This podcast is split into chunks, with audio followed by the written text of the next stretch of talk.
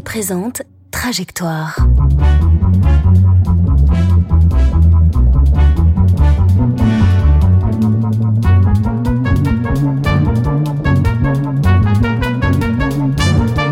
Trajectoire, le podcast de la culture mathématique.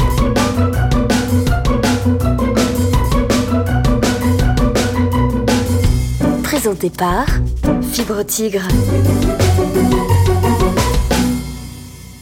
XVIe siècle, des quatre coins de l'Europe, de gigantesques voiliers partent à la conquête du Nouveau Monde. À bord de ces navires, des hommes avides de rêves, d'aventures et d'espace à la recherche de fortune.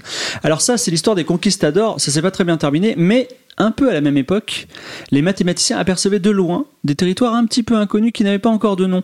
Dans le monde des nombres, ils avaient conquis les entiers, puis les rationnels, puis bon, ça a été un petit peu sanglant les irrationnels, mais le monde des nombres, le monde des nombres n'était pas encore connu. Et aujourd'hui, on va parler d'un nouveau monde, le monde des nombres transcendants. Je suis dans le bureau 415, c'est ça? 19. 419, voilà, de la tour 1525 de l'université de Jussieu. Je suis avec Michel Waldschmidt, professeur émérite. J'allais dire spécialiste, mais plutôt passionné des nombres transcendants. Bonjour Michel. Bonjour. Bonjour Michel. Alors, avant de commencer, de parler des nombres transcendants dont, tu es spécialiste, alors je te, tutoie, mais c'est toi qui m'as demandé, hein, voilà. Euh, avant de, rentrer dans, dans l'art, on va parler un petit peu de toi. Donc, euh, toi, comment tu t'es mis Tu t'es dit, tiens, les nombres transcendants, ça m'intéresse, je vais travailler là-dedans, ça s'est passé comment? Ah, ça s'est pas passé tout de suite avec les nombres transcendants. Ça s'est passé d'abord avec la recherche mathématique. Oui. J'étais étudiant à Nancy et euh, bon, j'étais passionné de mathématiques. C'était le seul sujet dans lequel j'arrivais à faire quelque chose. Donc on est, un étudiant quoi après le après le bac, c'est ça? Ah, oui, c'est ça, à Voilà. l'université. Bon, j'ai fait deux, deux ans de classe préparatoire, Ok. mais ce qui m'intéressait, c'était l'université, donc je suis rentré à l'université. Et puis, euh, bon, j'ai rapidement compris que j'étais intéressé par la recherche, mais je ne savais pas dans quel sujet j'allais faire de la recherche. D'accord. Et, euh, et donc comment euh, donc il y a tous ces sujets, on va dire euh, euh, l'analyse, l'algèbre, voilà. Et pourquoi la théorie des nombres? Alors voilà, j'ai suivi des cours d'analyse qui étaient de, très bon niveau, ça me plaisait beaucoup, mais le cours qui m'a plu le plus, c'était un cours qui s'appelait Algèbre qui était donné par un professeur japonais qui était en visite en, en France pour à Nancy juste pour une année. C'est Shokichi Yanaga. Euh, il est décédé en 2006 à l'âge exactement de 100 ans. Et il, on lui avait demandé de donner un cours d'algèbre, mais c'était un spécialiste de théorie des nombres. Alors il a dit pas de problème, je donne le cours d'algèbre, et il a donné un cours de théorie des nombres. Alors pour moi, ce qu'il avait enseigné, c'était euh, de l'algèbre, et donc j'ai dit à mes professeurs d'analyse, je voudrais faire de l'algèbre. Et bon, ils m'ont dit, euh, il n'y a pas beaucoup d'équipes de très haut niveau en algèbre en France, mais bon, euh, ils m'ont donné quelques endroits où je pouvais candidater, et j'ai candidaté en, en 1968, et j'ai eu un poste à Bordeaux où il y avait une équipe de théorie des nombres de très bon niveau, avec euh, des jeunes mathématiciens extrêmement dynamiques, et donc j'ai fait de la théorie des nombres à ce moment-là. Voilà. Mais ce qui s'est passé, c'est que est-ce qu'il y a eu y a un moment où tu t'es dit tiens, euh, mais c'est pas de l'algèbre, c'est de la théorie des nombres ou les- quelqu'un t'a fait remarquer ça? C'est quand je suis arrivé à Bordeaux. Je me suis aperçu que les cours que- qui étaient donnés à Bordeaux, c'était euh, la, la suite de ce que j'avais en- en- entendu à, à Nancy, Oui. mais c'était de la théorie des nombres. Ah, d'accord, très bien. Donc, à Bordeaux, euh, tu poursuis tes études, et, mais tu es pas encore. Enfin, tu es sur la théorie des nombres, donc qui, qui, qui recouvre tous les nombres, mais pas encore sur les nombres très précis qu'on appelle les nombres transcendants. Exactement. Et à quel moment on t'ouvre la porte vers les nombres transcendants? Voilà, alors euh, un professeur de Bordeaux, Jean Fresnel, m'a proposé un sujet de recherche qui était la conjecture de Léopold. C'est une conjecture de théorie algébrique des nombres. Elle datait à ce moment-là d'une quinzaine d'années. Et euh, bon, il m'a vraiment beaucoup guidé en me recevant tous les samedis après-midi pendant assez longtemps, en m'expliquant euh, le sujet. Et alors, euh, le protocole était toujours le même. J'arrivais le samedi au début de l'après-midi en lui disant j'ai résolu le problème. et puis, euh, euh, je lui expliquais ma solution. Et il m'expliquait quelle faute j'avais faite. Et à la fin de l'entretien, il m'avait donné des pistes, ce qui fait que je partais en me disant je vais y arriver. Cette et la semaine suivante, je recommençais. Et alors, euh, c'est une conjecture de théorie algébrique des nombres, la conjecture de Léopold. Ça s'appelle le rang péadique du groupe des unités d'un corps de nombre, mais peu importe. Et alors, il y a plusieurs euh, manières de l'approcher. Il y a une manière, euh, disons, juste avec la théorie algébrique des nombres. Et puis, on peut utiliser de la cohomologie galoisienne ou des méthodes de transcendance. Voilà. Alors pour donc, moi, ça voilà. n'avait pas de, c'était juste des mots. Je ne connaissais pas ce que ça voulait dire, ni la cohomologie galloisienne, ni la transcendance. Bon, c'est bien parce que beaucoup d'auditeurs, je pense, nous écoutent et pensent qu'aussi c'est que des mots euh, qu'on dit, mais voilà. ça. Et alors, euh, bon, ben, une fois, il me disait, bon, allez, on va se mettre à la cohomologie galloisienne, et puis la fois suivante, il me disait, non, peut-être les méthodes de transcendance. D'accord. Et donc, il y avait deux portes, on va dire, pour Oui. pour. Et euh, il y a eu un bon résultat, un mauvais résultat. Le bon résultat, c'est que tu as choisi la porte des transcendants et tu t'es spécialisé là-dedans. Oui. Et on va dire le mauvais, c'est que la conjecture de Léopold aujourd'hui, en 2019, n'a pas encore été prouvée. Bon, oui, c'est- souvent comme ça. On travaille sur un problème. J'ai eu pas mal d'élèves de recherche. En général, je leur suggérais quelques problèmes et ils faisaient autre chose. Mais c'est très bien. Et bon, il y a effectivement la conjecture de Léopold euh, maintenant est toujours ouverte. Alors, euh, mon professeur Jean Fresnel me disait, il s'agit de démontrer qu'un déterminant n'est pas nul. Il me disait, ça doit quand même pas être très difficile. Ouais. Ah bah si, c'est difficile et on n'y arrive pas. Et est-ce que toi, aujourd'hui, quand tu es professeur, tu as des élèves qui, à qui tu as confié la conjecture de Léopold et ils viennent, ils disent j'ai trouvé et. Non? Euh, bon, c'est arrivé que certains mathématiciens Oui. prétendent avoir résolu la conjecture, mais euh, les, les solutions n'étaient pas bonnes. Pour mes élèves, bon, ils savent que c'est une conjecture. euh, je, je leur propose beaucoup de conjectures et puis ils développent des méthodes. Et puis avec un peu de chance, euh, ils arriveront à résoudre un des problèmes ouverts. On, on choisit pas toujours celui que qu'on va résoudre. Euh, pour moi, je travaillais sur un livre de Schneider euh, qui avait été traduit par Pierre Aymar, qui était mon professeur à Nancy. Et dans ce livre de Schneider, il y a huit euh, problèmes à la fin, huit problèmes ouverts. Et la conjecture de Léopold est liée au huitième des, au, au- au pre- au premier des problèmes. Et euh, finalement, j'ai résolu le huitième, euh, alors que bon, c'est un problème lié, Ah, mais différent. Ok, on s'approche un petit peu. Alors on va, on va sur ce suspense de la conjecture de Léopold. J'espère que cette émission sera écoutée en 2030 quand on aura résolu la conjecture de Léopold et on rira bien de tout ça. Donc on va, on, on- on va passer à la définition des nombres transcendants. Là, quand on a préparé cet entretien, je t'ai dit, mais alors, c'est quoi un nombre transcendant pour nos auditeurs? Et toi, tu as dit, mais d'abord, c'est quoi un nombre? Un peu comme un philosophe. Donc, Oui, euh, donc euh, je te laisse me dire, qu'est-ce qu'un nombre? Oui, voilà. Alors, effectivement, si on parle de nombre transcendant, il faut bien définir les termes. Transcendant sera relativement facile à définir une fois qu'on saura ce que c'est qu'un nombre. Alors, les nombres, bon, bien, bien sûr, les entiers 0, 1, 2, 3, les entiers euh, non négatifs ou positifs. Et puis, euh, il y a les entiers relatifs, euh, c'est-à-dire qu'on prend moins 1, moins 2. Ensuite, bon, on s'aperçoit que si on veut faire des divisions, il vaut mieux agrandir euh, le, le cercle des nombres. Et donc, on, rajoute les nombres rationnels, euh, 2 tiers, 4 cinquièmes. Et puis, ça, ce sont les nombres rationnels, ils forment un corps, euh, donc euh, ils ont pas mal de propriétés intéressantes. Mais euh, il y a certaines équations qu'on ne sait pas résoudre. En particulier, euh, si on veut euh, résoudre l'équation x2 égale 2, on sait qu'on, depuis le- les mathématiciens grecs, on sait qu'on ne peut pas le faire avec des nombres rationnels. Donc il faut élargir. Jusqu'à présent, l'élargit. voilà, sur tous les nombres que tu as définis, entiers, rationnels, on va dire, on peut avoir un panier de cailloux et dire, euh, voilà, j'ai trois cailloux, ou euh, je peux casser mon caillou en deux et j'ai un demi-caillou ou quatre cinquièmes de caillou. Oui, on le fait plus avec des tartes, c'est plus facile Voilà, que des cailloux. ouais.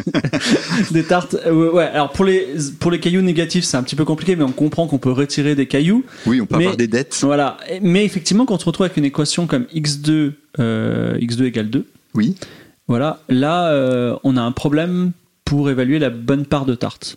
C'est ça. Mais bon, c'est un problème qu'on peut voir de manière géométrique. Euh, Le racine de 2, ça apparaît comme euh, la diagonale du, du carré. Donc, euh, c'est c'est un problème qui est relativement naturel et pour lequel on sait qu'il n'y a pas de solution avec des nombres rationnels de la forme A sur B. Donc, tu, euh, sauf erreur de ma part, euh, tu m'as dit, pour les nombres, il n'y a pas de définition générale. C'est ça?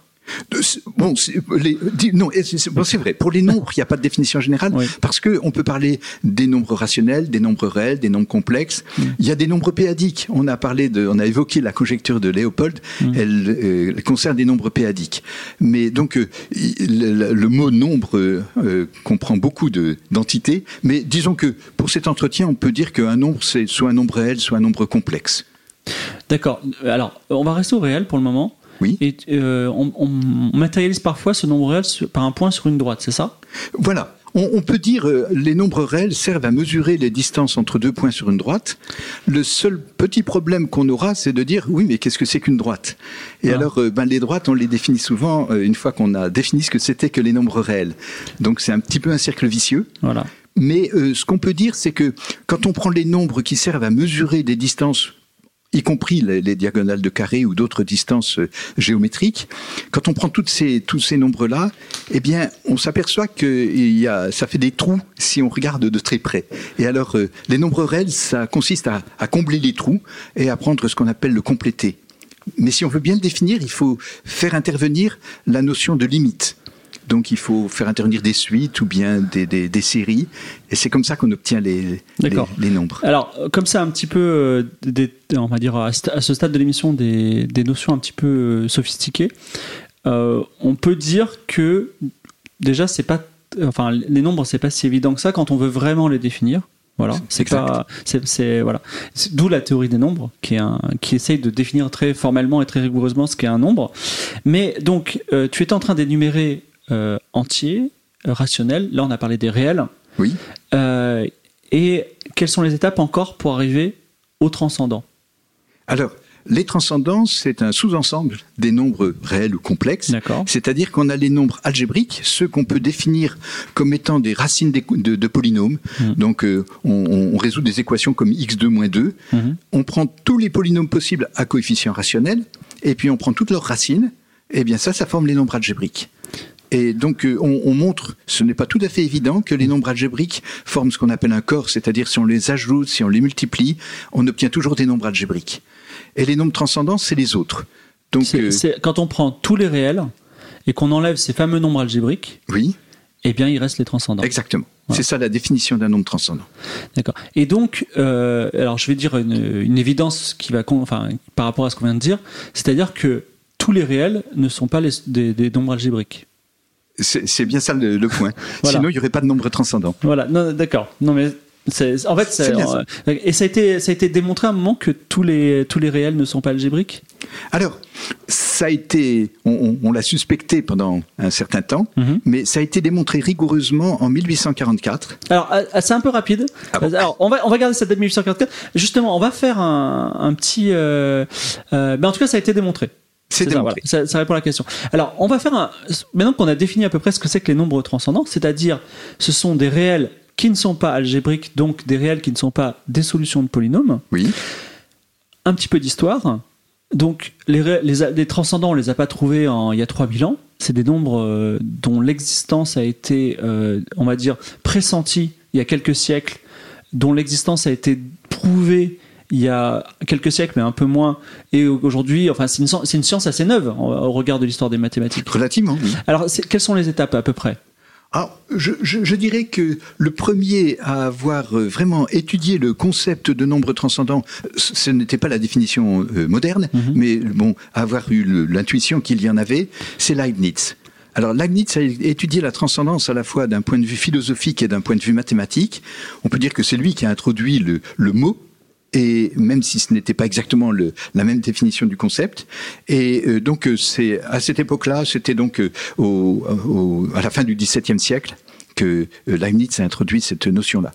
Ensuite, Euler, un tout petit peu après, a énoncé des résultats, c'était sur le quotient de logarithme, dans lequel il suggérait que les nombres n'étaient pas euh, euh, bon, il disait ils ne sont pas rationnels ni même irrationnels, mais on traduit ça en disant ils n'étaient pas algébriques. Mais bon, c'était pas non plus comme ça qu'il l'avait formalisé. Et- c'est pas très, enfin, comment dire, c'est pas très rigoureux de dire c'était ni rationnel ni irrationnel, ça donne pas forcément un transcendant. Oui, c'est ça. Mais bon, le, le- le mot algébrique n'était pas utilisé dans ce, ce sens-là à ce moment-là. Alors, je, re- je reviens juste sur euh, Leibniz. Euh, parce que on avait fait un petit aparté qui était pas, pas, pas inintéressant sur le, la- le terme de transcendance.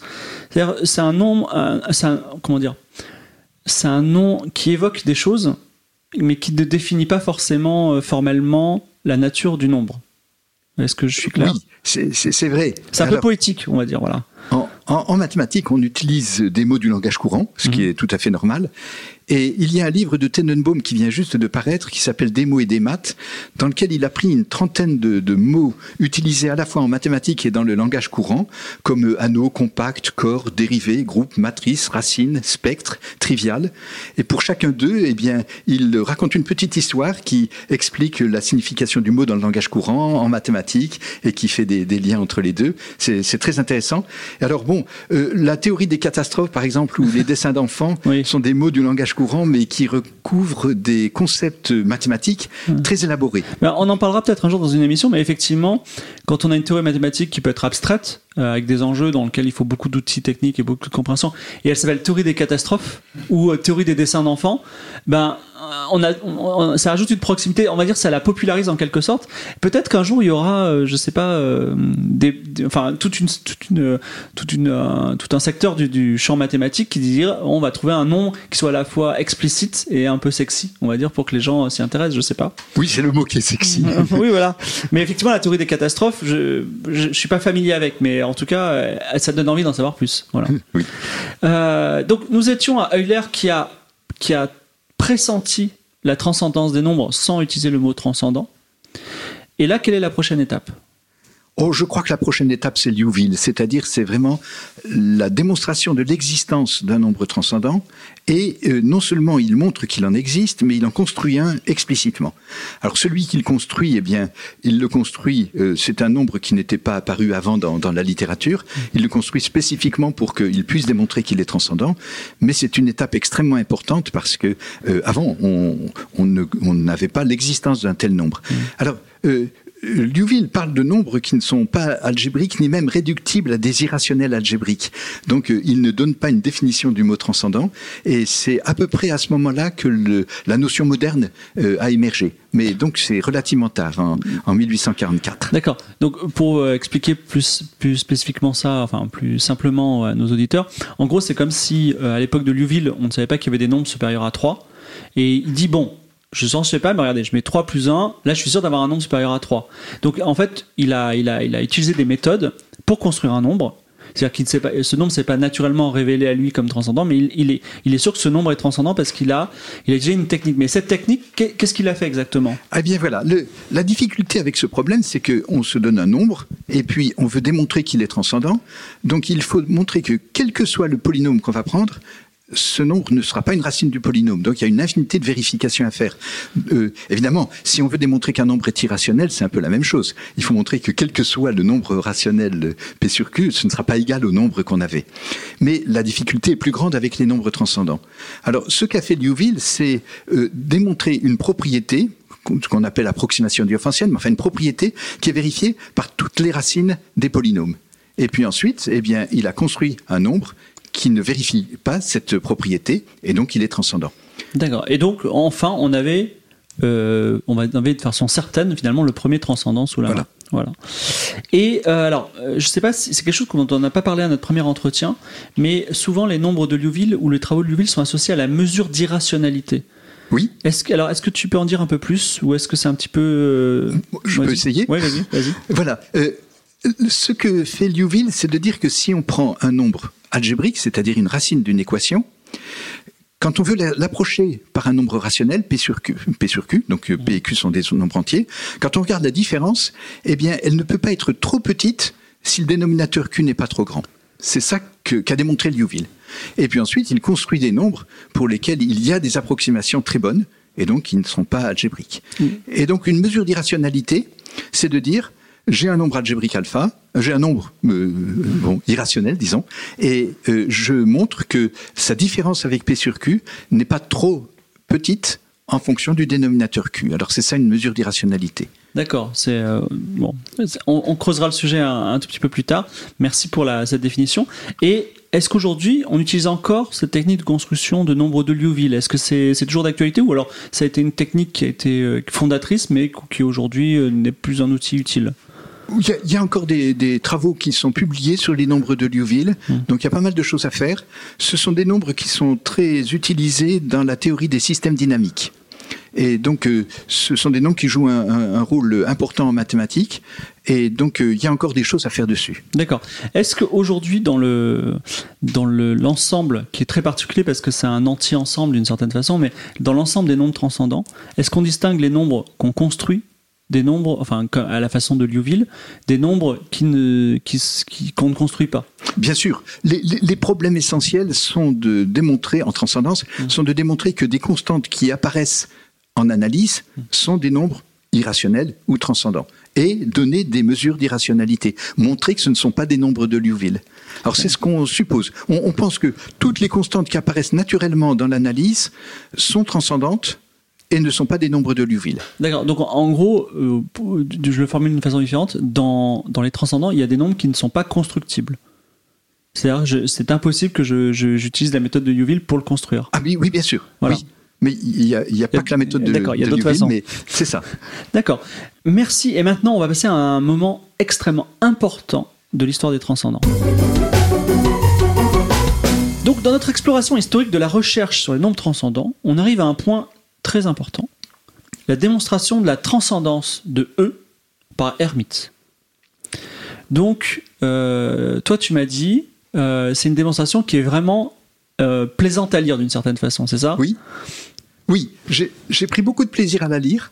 Elle est écrite en français et Hermite présente son résultat en commençant par une analogie entre les fonctions complexes et puis la théorie des nombres, l'approximation simultanée. Et alors, euh, c'est une analogie qui va être très féconde, qui va donner euh, naissance à la théorie des approximants de Padé. Padé était un, élève de Hermite.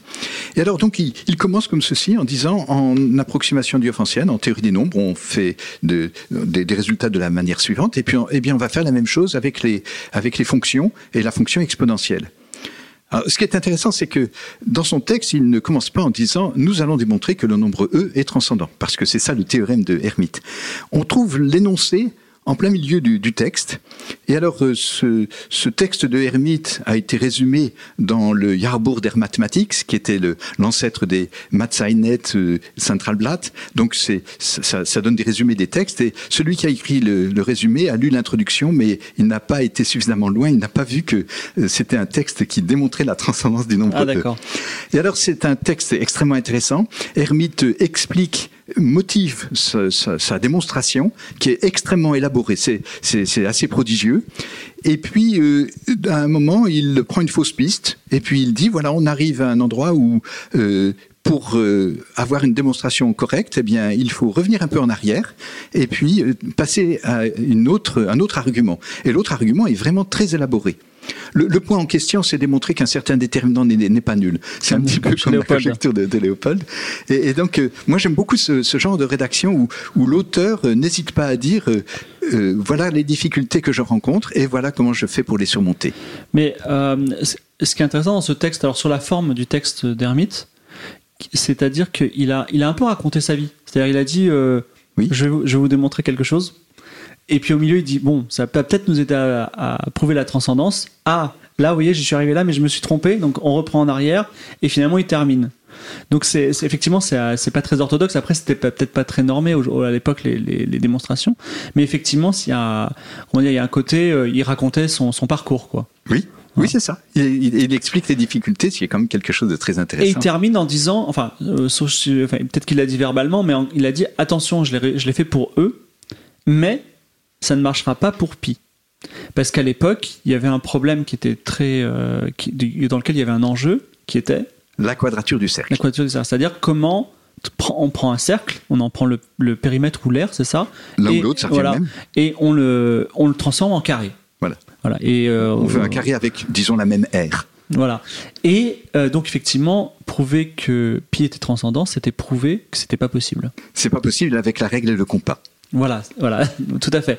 Donc, euh, Hermite nous met en garde et dit attention, ça marchera pas pour pi. Voilà, il a écrit à Borchardt, un de ses amis, euh, juste après avoir démontré la transcendance de E, en lui disant euh, bon, je, je n'essayerai pas de démontrer la transcendance de pi. Si d'autres essayent, je leur souhaite euh, bon courage Voilà. et, euh, et bonne chance. Et effectivement, c'est clair qu'il il aurait voulu démontrer ce résultat. Mmh. Il n'y est pas arrivé, et il a fallu quand même pas mal d'années pour que ça se soit complété. Alors pas mal d'années vraiment? Parce que tu Oui, c'est ça, c'est 9 ans. Ah, 9 ans, c'est pas fait- beaucoup quand même. Ben, c'est quand même pas mal. bon. Il y- a beaucoup de gens qui ont essayé quand ils ont vu la démonstration de Hermite. Ah, c'est ouais. sûr qu'ils l'ont essayé. Et puis c'est Lindemann qui a réussi en 1882 à, à compléter la démonstration. avec la méthode d'Hermite. Oui, quand on regarde, euh, disons avec euh, une perspective qui est un petit peu lointaine, on se dit, ben, il n'y avait pas tellement de choses à ajouter. Mais malgré tout, c'était c'était euh, remarquable et, et ça a résolu complètement le problème de la quadrature du cercle. Et donc là, on a deux résultats en 1882, c'est que E est transcendant, ça Oui. on en est sûr, Pi Ça, est transcendant. Oui, Voilà. c'est Lindemann. Et euh, la- à, à la même époque, enfin à peu près, il y a euh, Hilbert qui propose des, des divers problèmes. Donc on les connaît, les célèbres problèmes d'Hilbert. Il y en a un qui nous concerne, qui est Euh, Oui, alors c'est le septième problème de Hilbert. Ça vient après, hein, c'est en 1900. Euh, Hilbert s'est beaucoup intéressé aux travaux de Hermite, Lindemann, Weierstrass. Il a écrit lui-même des démonstrations un peu différentes de, de ces résultats. Et euh, Hilbert était très intéressé par les nombres transcendants. Et le septième problème reprend euh, une suggestion qu'avait faite Euler, mais il la reprend de manière très rigoureuse sur euh, la transcendance du quotient de- des logarithmes de deux nombres algébriques. Mais euh, il donne deux exemples de, de problèmes de transcendance pour lesquels il considérait que c'était des problèmes très importants et Mhm. qui demanderaient beaucoup de- d'efforts, beaucoup d'a- d'années avant d'être résolus. C'est la transcendance de 2 puissance racine de 2 et de e puissance pi. donc on sait que E est transcendant et que Pi est transcendant, mais effectivement quand on quand on manipule ces nombres, par exemple quand on fait E puissance Pi, on ne sait pas si ça donne un transcendant. Absolument. C'est un mystère. Et ce septième problème a été prouvé quand? Alors, euh, Hilbert avait donné des exposés dans lesquels il disait euh, il y a trois problèmes importants en théorie des nombres. Oui. Il y a euh, l'hypothèse de, de, de Riemann, Oui. il y a le problème de Fermat, le grand théorème de Fermat, et puis il y a la transcendance de 2 puissance racine de 2. Et il avait dit dans une conférence à Göttingen, il y a eu des progrès assez importants vers l'hypothèse de Riemann, et on peut penser que la solution viendra relativement bientôt. Pour euh, le problème de Fermat, le grand théorème de Fermat sur xn plus yn égale zn, euh, là peut-être que les plus jeunes d'entre vous verront la solution, mais pour euh, la transcendance de 2 puissance racine de 2, euh, là ça demandera beaucoup plus de temps. Et alors, euh, bon, l'histoire montre que ça a été tout à fait l'inverse. Ouais. Le premier résultat vers le problème de Hilbert a été obtenu par Gelfond en 1929 et la solution définitive par Gelfond et Schneider en 1934. C'est intéressant parce qu'on peut presque faire une projection, c'est-à-dire que 30 ans plus tard, on prouve la, la troi- le troisième problème.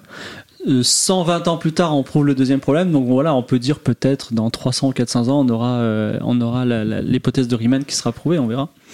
La conjecture. Oui, c'était un petit peu moins de 120 ans, hein, c'était Ouais, oui, un moins de petit- 100 ans. ouais, moins de 100 ans, tout à fait. Donc, euh, en tout cas, E puissance pi a été prouvé comme transcendant, c'est Voilà. ça Et 2 puissance racine de 2 aussi ou pas Oui. Ok. Juste après. Voilà. Mais euh, les transcendants, contrairement euh, à d'autres euh, nombres, ça forme pas un corps. C'est-à-dire que quand on les manipule, ils, se- ils- ils se, ils, se, ils se cassent en quelque sorte. Ils perdent leur propriété de transcendance. Oui, le- les, les nombres transcendants forment le complément d'un corps. Mhm. Alors un corps a de bonnes propriétés algébriques, le complément d'un corps n'a pas de bonnes propriétés. Quand on ajoute deux nombres transcendants, on peut obtenir euh, soit un nombre transcendant, soit un nombre rationnel, so- soit zéro. Euh, quand on les, euh, les multiplie, c'est la même chose. Si on prend des, des exponentielles, euh, ça peut obtenir, on peut obtenir ce que l'on veut. Voilà. Donc c'est un peu, ouais, on, on- effectivement, le résultat de E puissance pi, a priori, comme ça ne forme pas un corps, eh bien, on ne pouvait pas le savoir. Voilà. Voilà. Eh ben, même, même si ça formait un corps, parce que là, c'est une opération qui n'est pas algébrique, E puissance pi. C'est une exponentielle. alors, ça- le- oui, vas-y. Le, le- le- le problème serait plutôt pour E plus pi Oui. ou E fois pi. Et pour ces nombres-là, eh bien, on ne sait pas démontrer ni même qu'ils sont irrationnels. On pense qu'ils sont transcendants, mais on ne Ah. sait pas qu'ils sont irrationnels. D'accord, on, ne sait pas encore. Alors, et je- on va faire un petit focus parce qu'il y a une notion indispensable sur l'étude des transcendants dont on va parler maintenant, qui, si on la comprend, on va dire, elle est nécessaire, il faut la comprendre pour pouvoir comprendre les enjeux actuels sur la recherche des nombres transcendants et peut-être progresser. Et cette notion, c'est l'indépendance algébrique. Donc, est-ce que, Michel, tu peux nous dire qu'est-ce que c'est? Enfin, quel est le rapport avec les nombres transcendants? Et surtout, pourquoi aujourd'hui c'est l'enjeu alors qu'autre, euh, on va dire au temps de Leibniz, l'enjeu c'était plutôt simplement de, les construire, de les découvrir, d'en comprendre les propriétés? La notion d'indépendance algébrique, c'est une généralisation de la notion de transcendance en dimension supérieure. Euh, on a vu tout à l'heure qu'un nombre transcendant, c'était un nombre qui n'était pas racine d'un polynôme en une variable à coefficient rationnel. Au lieu de prendre un nombre, on prend plusieurs nombres. Un nombre fini, par exemple, deux, trois nombres. Mhm. Et puis au lieu de prendre un polynôme en une variable, on prend un polynôme en deux ou trois variables. Et alors, euh, des nombres sont algébriquement indépendants si à chaque fois qu'on prend un polynôme en plusieurs variables, à coefficient rationnel, non nul, eh bien ce polynôme ne s'annulera pas au point qui correspond à ces nombres qu'on s'est donnés. Voilà, c'est ça la définition de l'indépendance algébrique. Par exemple, on voudrait bien euh, démontrer que E et pi sont algébriquement indépendants. Ça voudrait dire à chaque fois qu'on prend un polynôme non nul, eh bien si je remplace les deux variables par E et pi, je n'obtiens pas zéro. Euh, par exemple, E plus pi, euh, ne, serait pas un nombre algébrique. Mais ça, on ne sait pas le démontrer. D'accord. Donc, euh, effectivement, on passe à, d'autres. Euh, dimensions. Voilà, On, est, on est dans une surtranscendance. Et ça, c'est. Tu m'as parlé des travaux de Alan Baker sur ce sujet? Ah oui. Alors, Alan Baker, ce sont des résultats d'indépendance linéaire. Donc c'est intermédiaire entre l'indépendance, entre la transcendance et puis l'indépendance algébrique. Alan Baker a démontré un résultat extrêmement important en 1966. Et d'ailleurs, euh, quand on regarde l'histoire de la théorie des nombres transcendants, on voit qu'il y a des périodes où elle est très riche et puis des périodes où elle est beaucoup plus calme. Et avant Baker, il n'y avait pas de résultats très marquants dans les années précédentes. Bon, il y avait des résultats importants, mais c'est vraiment à partir du moment où Baker a démontré son théorème que la transcendance a connu vraiment un regain d'intérêt. Bon, par exemple, le problème de, euh, de, de Léopold qui m'a été proposé par Fresnel, euh, euh, il y a un cas particulier qui a été démontré par Baker, et c'est pour ça que Fresnel m'a suggéré les méthodes de transcendance. C'est parce qu'il savait qu'il y avait un cas particulier qui, qui était résolu par la, la méthode de nombre transcendant. Il y a une question que je t'ai posée à ce moment-là, c'était est-ce que quand on, quand on prend les, les, infinis, on va dire, est-ce qu'il y a plus de transcendants que d'algébriques? Ah oui, ça c'est une question très intéressante parce que elle euh, a donné lieu aux travaux de Cantor, bien sûr, qui est mm. celui qui a euh, défini vraiment ce que c'est que la, la notion d'infini et qui a démontré que les nombres réels ne sont pas dénombrables, alors que les nombres algébriques sont dénombrables. Donc il y a beaucoup plus de nombres transcendants que de nombres algébriques. Et euh, tu m'as alors ça c'est l'argument de Cantor. Oui. Voilà. Et euh, tu m'as dit qu'il y avait une discussion, une dispute entre guillemets philosophique entre mathématiciens parce que l'argument de Cantor il est bien beau mais il n'est pas constructif. C'est ça? Et qu'est-ce que ça veut dire? il s'agit de savoir comment ce que c'est qu'un nombre constructible. Et alors effectivement j'ai écrit que en utilisant l'argument de Cantor, on peut construire un nombre transcendant qui est bien défini, c'est-à-dire que on peut calculer ces décimales euh, autant de décimales que l'on veut. Et bon, euh, c'est euh, effectivement certaines personnes disent que ce n'est pas une bonne définition d'un nombre constructible. Donc ça dépend de ce qu'on définit. Aujourd'hui, c'est on va dire un sujet de discussion ouvert. Il pourrait y avoir une conférence. est-ce que est-ce que l'argument de Cantor est constructif pour les transcendants Et voilà. Ce, ce, n'est pas un sujet extrêmement important, mais bon, y a, on pourra peut-être parler tout à l'heure des, nombres universels, de la constante de Chaitin. Et, là, euh, bon, la question est de savoir si ce sont des nombres constructibles. Et c'est une question qui n'est pas une, question de, transcendance. C'est une question indépendante. Alors, on, a, on, aborde un point assez, euh, on va dire un petit peu le sommet de la montagne. Après, on va redescendre un petit peu et parler de l'actualité. Mais euh, un, un, chercheur de nombres transcendants, c'est quoi son saint graal aujourd'hui? Il n'y en a pas qu'un. Alors le tien, c'est quoi? Euh, le, mien, c'est la conjecture de Chanuel. Alors, c'est effectivement un, problème qui, euh, euh, pour, pour l'énoncer, il faut parler d'indépendance algébrique. Alors, je peux l'énoncer, mais c'est un petit peu aride. on prend des nombres, disons complexes, x1, xn, et on suppose qu'il n'y a pas de relation linéaire entre eux avec des coefficients rationnels. Ça veut dire si je prends des nombres A1, A2, AN qui sont entiers, euh, non nuls, non tous nuls, eh bien A1x1 plus A2x2 plus ANxn ne sera jamais nul. C'est ça l'indépendance linéaire. Et alors, on regarde les, non seulement les nombres x1, xn, mais aussi leurs exponentiels, e puissance x1, e puissance xn.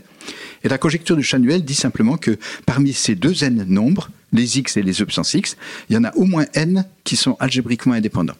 D'accord. Et comme on a cette notion d'indépendance algébrique, forcément, il y a du transcendant. Oui, euh, mais bon, disons que ce serait déjà bien de démontrer que quand on prend des logarithmes de nombres premiers, logarithme de 2, logarithme de 3, logarithme de 5, etc., eh bien, ces nombres sont algébriquement indépendants. Ça, c'est un des gros problèmes que l'on a. On ne sait pas démontrer que parmi tous ces nombres, une infinité de nombres, log P, il y en a deux qui sont algébriquement indépendants. Ça, on, on ne sait pas. Est-ce que c'est quelque chose sur lequel tu as travaillé, toi, personnellement? Oui, oui, j'ai, bon, je peux pas dire que j'ai passé toute ma vie là-dessus, mais j'ai beaucoup travaillé dessus. Et j'ai surtout un collègue qui a vraiment fait des progrès que j'ai trouvé très intéressants. C'est Damien Roy au Canada. Euh, il a introduit une conjecture qui est équivalente à celle de Chanuel. L'équivalence n'est pas facile. Elle, euh, utilise des méthodes de, la théorie des nombres transcendants dans les deux sens, pour les deux implications. Et j'ai le sentiment que c'est une voie qui est très prometteuse. Euh, tu, est-ce que tu penses qu'on est proche de la, de la prouver ou euh, on est, on est encore, il y a encore du travail, un peu comme Hilbert qui disait. euh, Oui, bon, c'est très dangereux de, de faire des pronostics comme ça. Ouais. Quand, quand, quand Damien Roy a annoncé son équivalence, je me suis dit, bon, là, là, ça devient bien. Et puis, euh, bon, c'était en 1999, Hmm. donc euh, ça, ça fait déjà 20 ans, et euh, je, je ne sais pas. Il, il faut une idée nouvelle, et quand il y a une idée nouvelle, eh bien, tout peut se passer. Quand Baker a démontré son théorème, ça a été vraiment une révolution dans la théorie des nombres transcendants, parce qu'il y avait un blocage, et puis il a débloqué quelque chose. Mais ça n'a pas tout débloqué, donc euh, il faut une nouvelle idée. Et euh, la- la- on sait très bien que dans les mathématiques, on demande de prouver euh, le théorème de Fermat, par exemple. Oui. Mais c'est surtout la- les méthodes employées qui nous ouvrent de nouvelles perspectives. Est-ce que là, là c'est euh, comment dire démontrer, prouver la conjecture de Chanuel, en faire un théorème, ça nous ouvrirait euh, des voies pour mieux comprendre les transcendants, c'est ça? Oui, euh, je, je vais prendre d'abord l'exemple de Baker. Le résultat qu'a démontré Baker, c'est un résultat de transcendance. C'est l'indépendance linéaire de logarithme de nombres algébriques. Mais son résultat a eu beaucoup d'impact, principalement à cause de la méthode, à cause des résultats que la méthode permettait de démontrer. Et il a démontré des résultats qui appartiennent à la théorie algébrique des nombres, donc euh, des résultats pour lesquels l'énoncé ne demande pas de parler de transcendance. C'est des résultats d'approximation sur, euh, sur des puissances, de, de- des produits de puissance. Donc euh, la, méthode a eu beaucoup d'impact.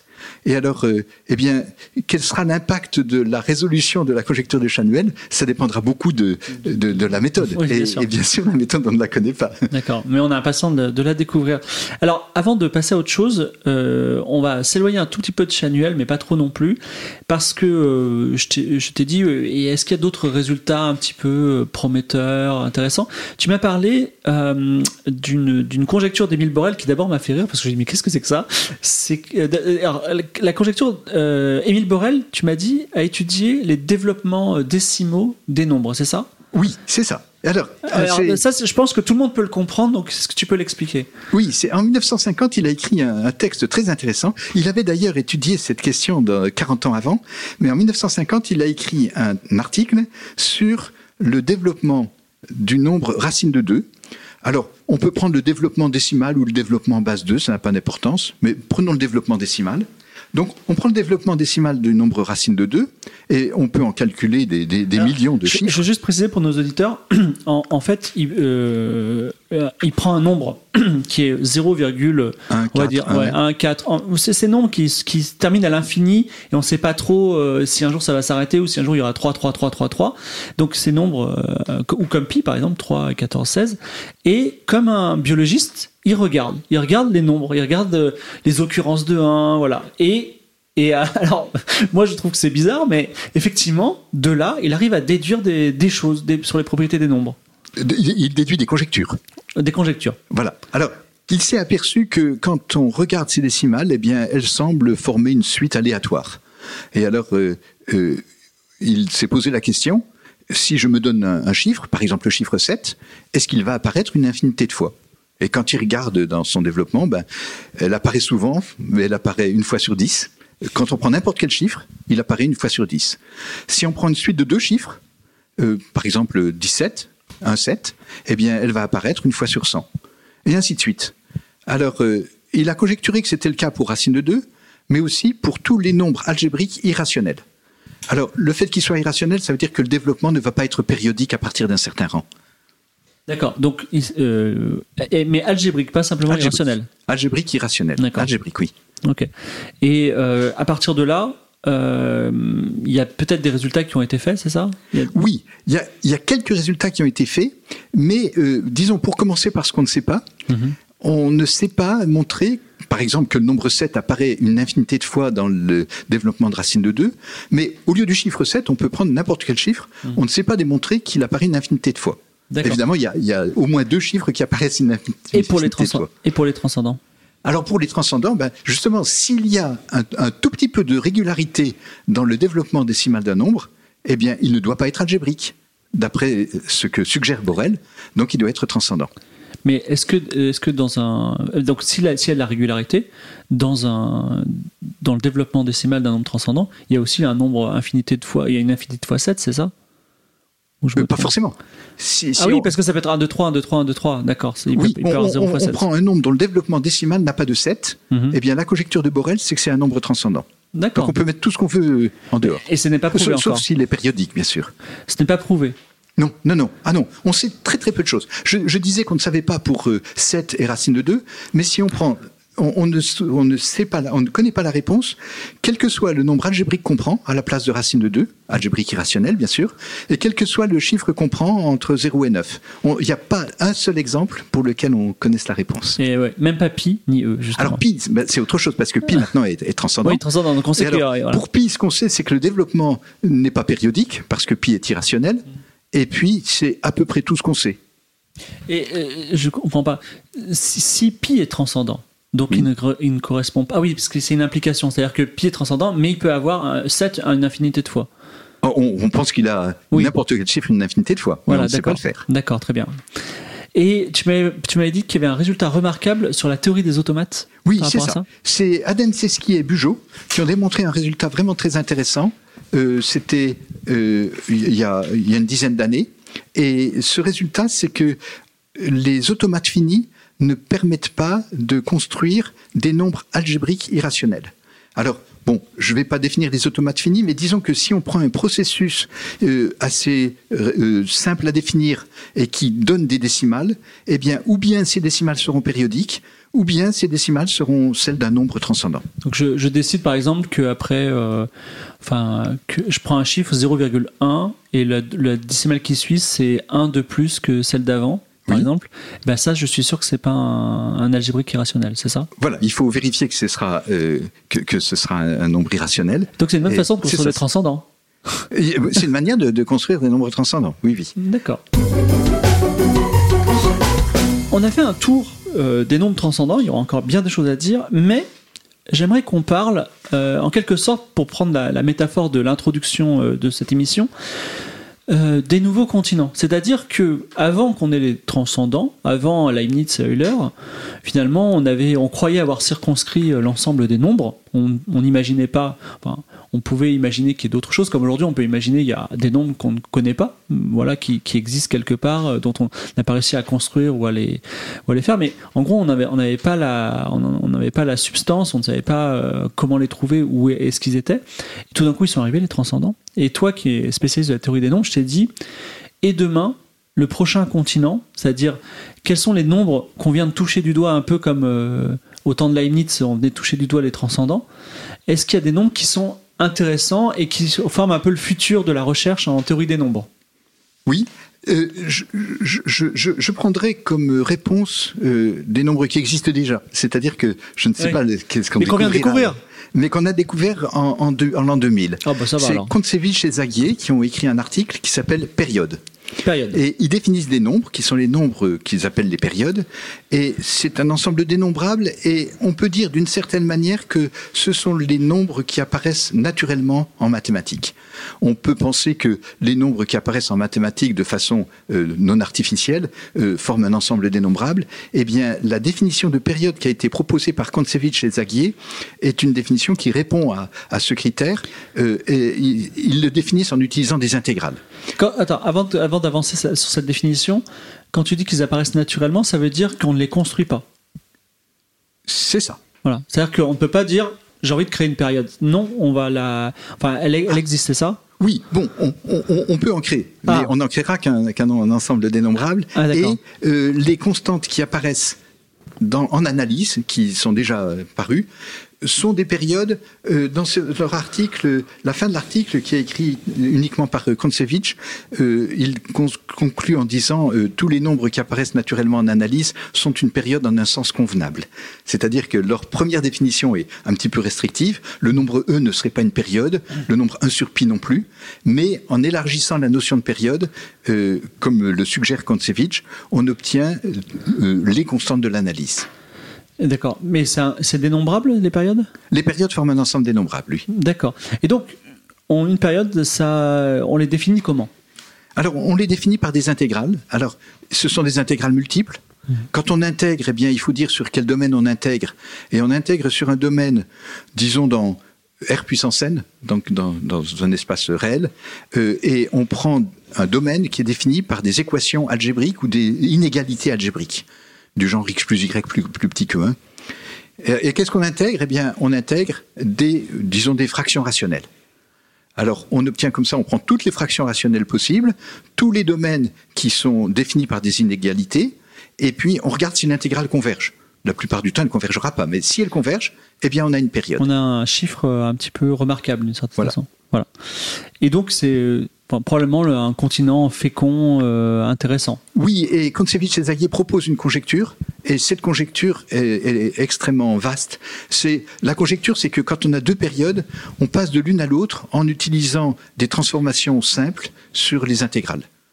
Voilà, on peut le dire comme ça. Il y a trois types de transformations euh, élémentaires. Eh bien, si on a une période qui est donnée de deux manières différentes, on peut passer d'une écriture à l'autre par ce genre de transformation. Et alors ça, ça aurait des, un impact absolument énorme, gigantesque. Euh, D'accord. Euh, Peut-être qu'on n'a pas les moyens de le comprendre, mais en tout cas, ça aura un impact, c'est ça Oui, oui, oui. Et euh, aujourd'hui, si je suis un, un jeune étudiant en mathématiques première année de faculté, est-ce que, enfin, les, périodes, c'est quelque chose qui pourrait m'intéresser, dans lequel je pourrais me jeter, comme toi, au tout début de tes études, tu t'es jeté dans les transcendants Oui, les, les périodes ont cet intérêt que c'est un sujet extrêmement vaste. C'est-à-dire que moi, je le regarde sous l'angle de la transcendance parce que c'est c'est mon sujet, mais euh, il intéresse beaucoup de mathématiciens dans des domaines euh, très divers et même euh, des, des, math- des, des scientifiques qui font de la physique théorique. Les périodes interviennent en physique théorique, euh, ça intervient dans les intégrales de Feynman, ça intervient dans, dans beaucoup beaucoup d'endroits. Euh, c'est lié au problème inverse de la théorie de Galois, euh, démontrer que tout groupe fini est le groupe de Galois d'un corps de nombre. Euh, donc ça intervient vraiment dans énormément d'endroits. Donc euh, étudier les périodes est effectivement quelque chose de très prometteur pour un, un jeune futur mathématicien. Alors, est-ce qu'il y a un lien quand même entre période et transcendance? Oui, Les, nombres périodes sont-ils des nombres transcendants? Oui, alors c'est- ce lien est très intéressant parce que dans leur article, Kontsevich et Zagier commencent par dire euh, tout nombre algébrique est une période. Et ils expliquent pourquoi. Et puis un petit peu après, ils disent si vous voulez démontrer qu'un nombre est transcendant, eh bien commencez d'abord par montrer que c'est une période. Alors c'est un petit peu paradoxal parce que si le nombre est algébrique, c'est une période. Donc si on démontre que le nombre est une période, ça ne donnera aucune information directe Oui. sur la nature du nombre. Mais ce qu'ils veulent dire, c'est que une fois qu'on a démontré que le nombre était une période, on a des outils pour attaquer le problème de la transcendance. C'est ça l'idée. Donc, euh, le- si je devais faire des ensembles, le- l'ensemble de la période recouvrerait un petit peu les nombres algébriques et un petit peu les nombres transcendants. C'est ça. ça. ça recouvre tous les nombres algébriques et une toute petite partie des nombres transcendants. D'accord. On, réduit encore le spectre de euh, voilà de on va dire euh, qui recouvre les nombres. D'accord, je comprends. Dernière question.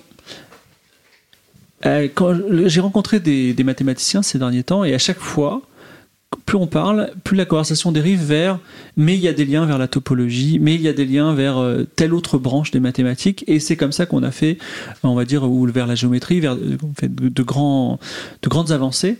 Est-ce que toi, le domaine des nombres transcendants, tu as au cours de ta carrière euh, vu des, euh, des ponts qui se sont jetés, qui sont construits, qui ont permis d'ailleurs d'avancer entre d'autres domaines que simplement la théorie des nombres. C'est-à-dire que tu n'es pas simplement resté dans la théorie des nombres, mais tu es, tu es allé vers d'autres domaines.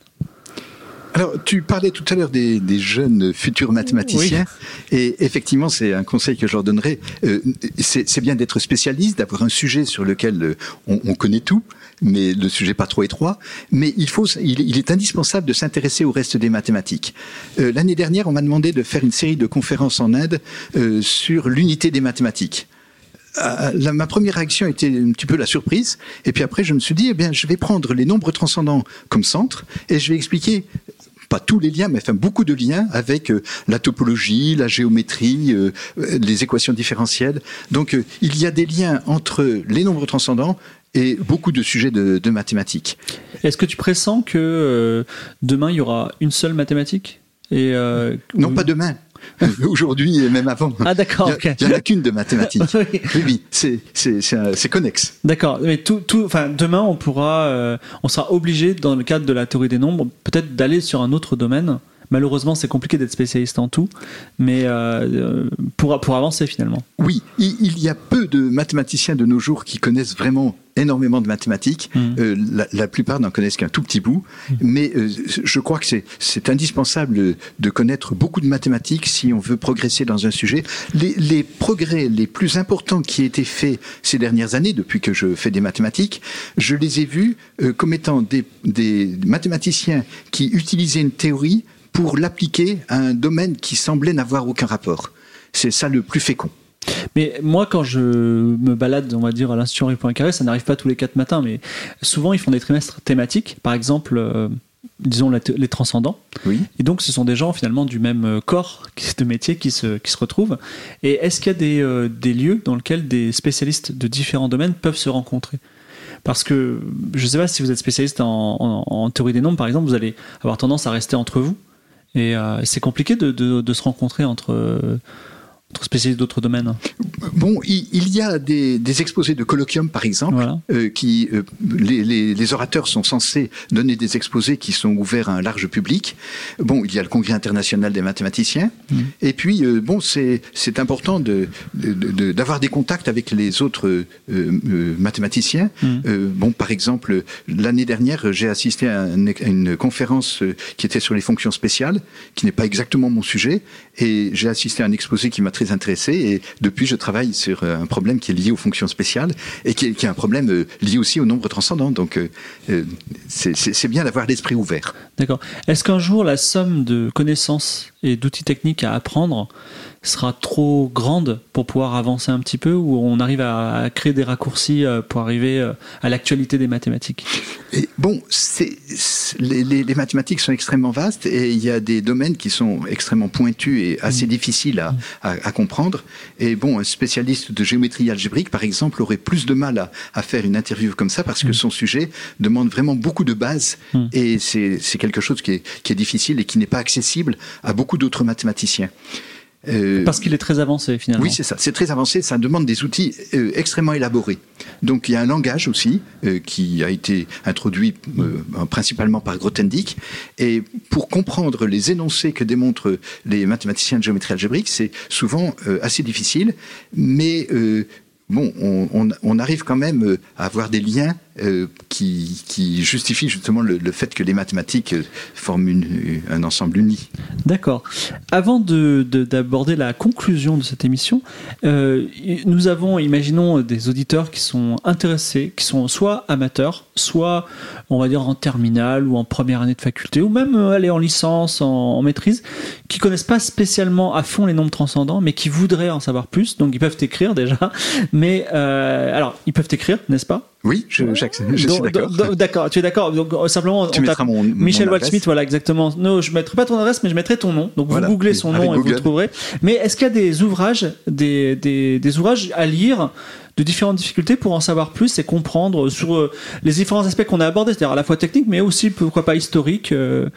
Qu'est-ce Oui. que tu qu'est-ce que tu recommandes? Bon, je, je- je te donnerai une, une liste. Euh, On a parlé tout à l'heure de l'histoire des nombres transcendants. Il y a un très joli texte qui a été publié par Michel Serfati, Quadrature du cercle, Fravra, action continue et autres comptes, sur l'histoire des nombres transcendants et irrationnels au XVIIIe et XIXe siècle. Alors tu m'as dit, Serfati, c'est un spécialiste de Leibniz en plus, c'est ça? Oui, c'est ça. Il a vraiment beaucoup travaillé sur l'histoire de, de- de- des mathématiques et, et spécifiquement de- des nombres transcendants. Alors a- celui-là, il est quel niveau pour celui-là? Quadrature Oh, euh, du il, cercle. est, il très fouillé du point de vue historique, Hmm. mais ça ne demande pas des connaissances mathématiques N'importe qui peut le lire. Je, bon, je, je crois, oui. Voilà. Un, un autre dans, le même, euh, dans la même idée, c'est un livre qui s'appelle La quadrature du cercle par Marie Jacob, un problème à la mesure des lumières.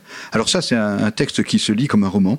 Euh, oui. c'est un assez gros livre, mais il, il est très intéressant. Il est très bien documenté. Ça raconte l'histoire de tous ces hommes qui ont voulu transformer un, Oui. un- un cercle en carré. Voilà, Voilà. oui, et, et c'est c'est assez passionnant. C'est c'est un roman policier. Bon, j'ai parlé tout à l'heure du livre de Tenenbaum, Des mots et des maths. Euh, il vient juste de paraître euh, euh, il y, a, il y a deux semaines. Donc là encore pour tout niveau, c'est-à-dire pour, pour apprendre un petit peu l'étymologie et la mythologie autour des termes mathématiques. C'est ça, exactement. Il y a un livre qui est paru, euh, par, euh, publié par le Petit Archimède, qui s'appelle le numéro spécial Pi. Et il est très intéressant. Je pense qu'on doit pouvoir le trouver euh, sur euh, sur Internet. Bon, il y a il y a des formules intégrales. Il y a c'est c'est peut-être d'un niveau mathématique un petit peu plus élevé, mais je crois que ça se lit quand même euh, relativement bien. Alors je l'ai feuilleté, il est un peu ancien, parce Oui. qu'il y a un chapitre qui s'appelle À la conquête des 10 000 décimales de pi, alors que maintenant ça fait longtemps. On en a des milliards. voilà, c'est ça. Mais, euh, mais, mais euh, il est, euh, on va dire, on, on en a de très bonnes bases sur pi. Là, c'est plutôt Oui. niveau licence maîtrise, hein, c'est ça? Oui, Voilà. oui peut-être. Et puis il y a un livre qui est vraiment. Alors il, il s'appelle Licence 3 Master CAPES Agrégation. C'est un livre de Daniel Duvernay, cours et exercices corrigés. Euh, c'est alors là il y a vraiment les bases euh, mathématiques euh, très solides euh, sur euh, les nombres algébriques, les nombres transcendants. Euh, C'est un peu un livre scolaire. C'est scolaire. Ah, D'accord, très Oui. bien. C'est scolaire, donc, mais donc, pour, donc, euh, des théories des nombres, c'est ça de Théorie des nombres de Daniel Duvernay. D'accord, très bien. Eh bien, merci beaucoup, Michel Vasmith. C'est la fin de ce trajectoire sur les nombres transcendants. Merci à toi, Michel. Merci. Alors qu'on qu'on peut retrouver donc à Jussieu. Euh, alors n'allez pas le déranger euh, à la tour 15-25, mais vous pouvez d'abord lui écrire et aussi donc tous les ouvrages qu'on a mis et qui seront mis dans la description de l'émission. Comme ça, vous pouvez les copier-coller et les acheter sur Amazon ou dans votre li- librairie de mathématiques préférée. Euh, vous pouvez retrouver Trajectoire sur Twitter trajectoire avec un S pod, donc arrobas trajectoire pod. On a on a un forum, forum.dequalité.com où vous retrouvez tous les épisodes de Trajectoire, nos énigmes, vous pouvez aussi discuter sur les nombres transcendants. Nous avons un petit Patreon si vous aimez l'émission, ça vous a plu, vous avez appris des choses, vous voulez nous aider à avancer. C'est patreon.com slash qualité. Q-U-A-L-I-T-E-R. Je vous remercie beaucoup. Au revoir.